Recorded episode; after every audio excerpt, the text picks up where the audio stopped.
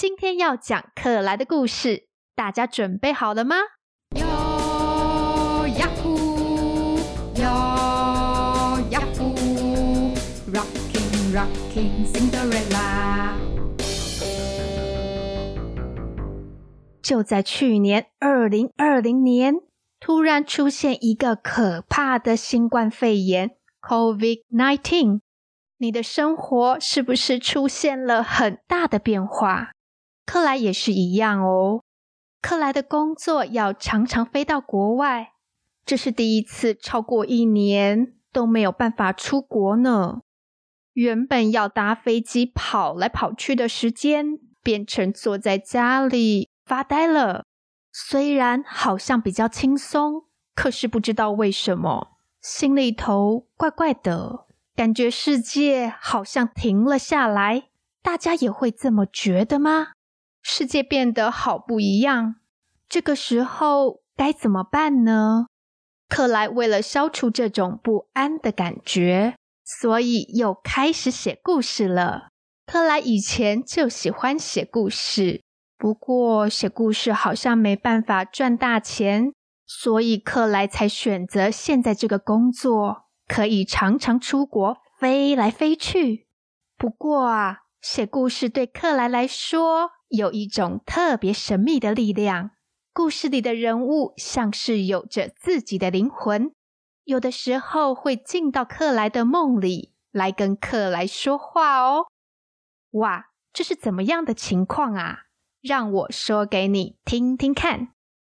像是有一天，小猫头鹰竟然出现在我的眼前，而且还跟我说话。小猫头鹰说。你写这么多故事要干嘛？我好奇地摸着小猫头鹰的羽毛，然后回答他：“我觉得很有意思啊。”小猫头鹰接着说：“故事是要讲给大家听的，你这样偷偷摸摸地写下来，没有分享出去是不道德的。”什么道不道德啊？没想到小猫头鹰会这么说。于是我回答：“又不会有人想听。”没想到小猫头鹰不死心的再问：“不试试看，怎么知道呢？”所以啊，自从那天梦到小猫头鹰之后，克莱有时候会幻想，会不会有人想听我写的故事啊？然后隔没几天，狐狸家族的狐狸爸爸竟然跑来找克莱聊天。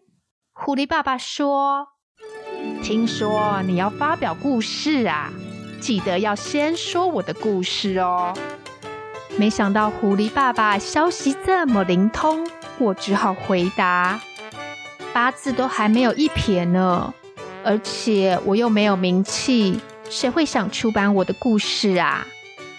说的也是，克莱只是个无名小卒，Nobody。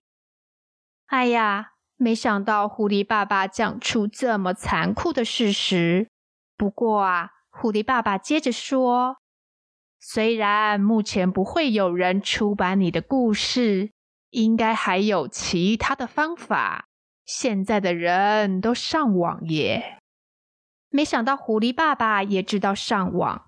克莱心里想着：“我的故事主角还真能跟得上时代呢。”狐狸爸爸继续说：“你昨天晚上睡觉前不是还在听 Podcast？” 哇哇！狐狸爸爸不但知道上网，居然还知道更新潮的 Podcast。Podcast 就是现在大家听到的频道哦，是这两年才开始在台湾流行。没想到这些故事角色居然连克莱睡前做什么事情都知道，该不会整天都在监视我吧？克莱心里有点毛毛的。结果啊，狐狸爸爸竟然说：“你也来弄个频道讲故事吧。”要我来讲故事，可是我讲故事又不有趣，还有那么多厉害的人。他们都比我会讲耶！听到要讲故事，克莱很心虚。当然要练习呀。没有人一开始就会讲故事，而且你还有其他的优点。嗯，是什么优点啊？我好奇的问狐狸爸爸。你会唱歌啊？你前两天洗澡的时候编的那首歌还蛮好听的耶。什么？居然连我洗澡的时候都被监视？狐狸爸爸没有理睬我惊讶的表情，继续说着：“故事要有主题歌，这样才神气呀！”哇，不但要写故事，还要讲故事，还得要编歌。狐狸爸爸，你觉得我一天有四十八个小时吗？而且我还要上班呢。你晚上在家少发点呆，少看点电视。而且现在有疫情，你又不能出国，也不能出去玩，跟小朋友说故事不是很好吗？小朋友不能去上课，只能待在家里，一定很无聊。对了，你还可以教教英文，你以前不是也教过小朋友英文吗？哇哇哇！狐狸爸爸，你的点子太疯狂了，我要冷静一下。狐狸爸爸踩着轻快的脚步，心满意足的要离开了。离开前，还回头对克莱说：“好好考虑一下哦，你办得到的。”正当我受到很大的刺激，脑子还在当机的时候，另外一个访客却悄悄的来了。咦，是谁呀？站在窗户外面探头探脑的，不就是小熊吗？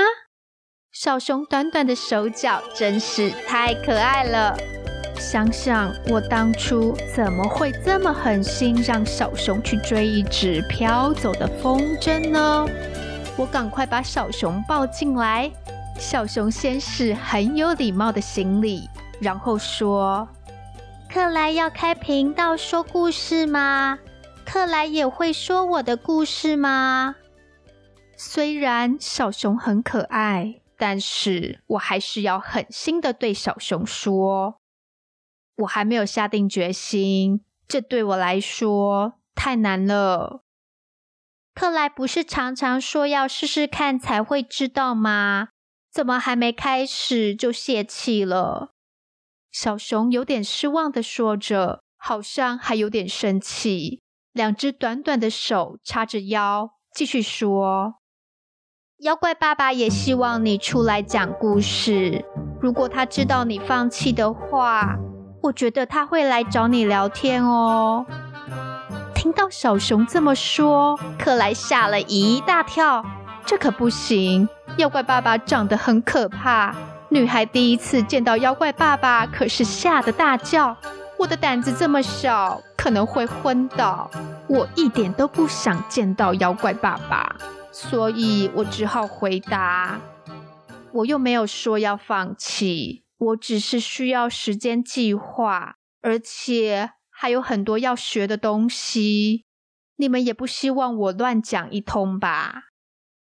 听到这里，小熊露出可爱的笑容，说：“我相信克莱一定做得到。”在克莱的故事里，大家都遇到各种不同的挑战。虽然我的风筝掉到水里，但是我认识了很多好朋友，也平安的回到熊森林。虽然会遇到很多挫折，我相信克莱一定会有很大的收获。小熊的话好像让我得到勇气。虽然有一部分是不想遇到妖怪爸爸的关系，小熊开心的挥挥手跟我道别。接下来，克莱开始找资料，看了很多影片，学习怎么做 podcast。因为克莱不会弹钢琴，所以去拜托盖瑞跟 Janice 老师帮忙编曲。新歌的歌词也去找 Amy 老师讨论。这段时间，克莱过得超级充实，连做梦都会梦到 Podcast。不知道是不是太忙碌的关系，后来就没有再梦见那些故事里的角色了。现在克莱的任务就是把写好的故事讲给大朋友跟小朋友听，希望越来越多的人听到我的故事，也从我的故事里得到勇气跟力量。对了，还有人问到这个频道的英文名字为什么是 Rocking Cinderella 摇滚灰姑娘？因为克莱写的最后一个故事就是《摇滚灰姑娘》。这个故事预计在满一周年的时候播出，大概会是在今年的十二月。到那个时候，大家应该都打疫苗了吧？疫情可能也控制住了，所以克莱就要常常出国，没有那么多时间再写故事了。不过，在这之前，克莱会努力的讲故事给大家听，陪伴大家度过疫情。虽然很多人都觉得疫情真是糟糕透了，可是呢，因为这样，克莱才有机会讲故事。这是不是就是所谓的一体两面呢？你可以看到事情坏的一面，但是也可以看到好的一面哦。有人鼓励克莱，也有人认为克莱要再多加油。的确，克莱还有很大的进步空间。不过啊，知道有人每周都会准时收听，克莱也会加把劲，继续努力。最后，谢谢大家听我讲我的故事。下周又是新故事的开始，克莱要讲一个非常调皮的公主的故事。所以啊，这个礼拜就让克莱偷懒一下，没有跟大家一起练习单字。下个礼拜我们继续哦，小朋友也可以听听之前的故事，复习一下。记得下周再来收听，拜拜喽。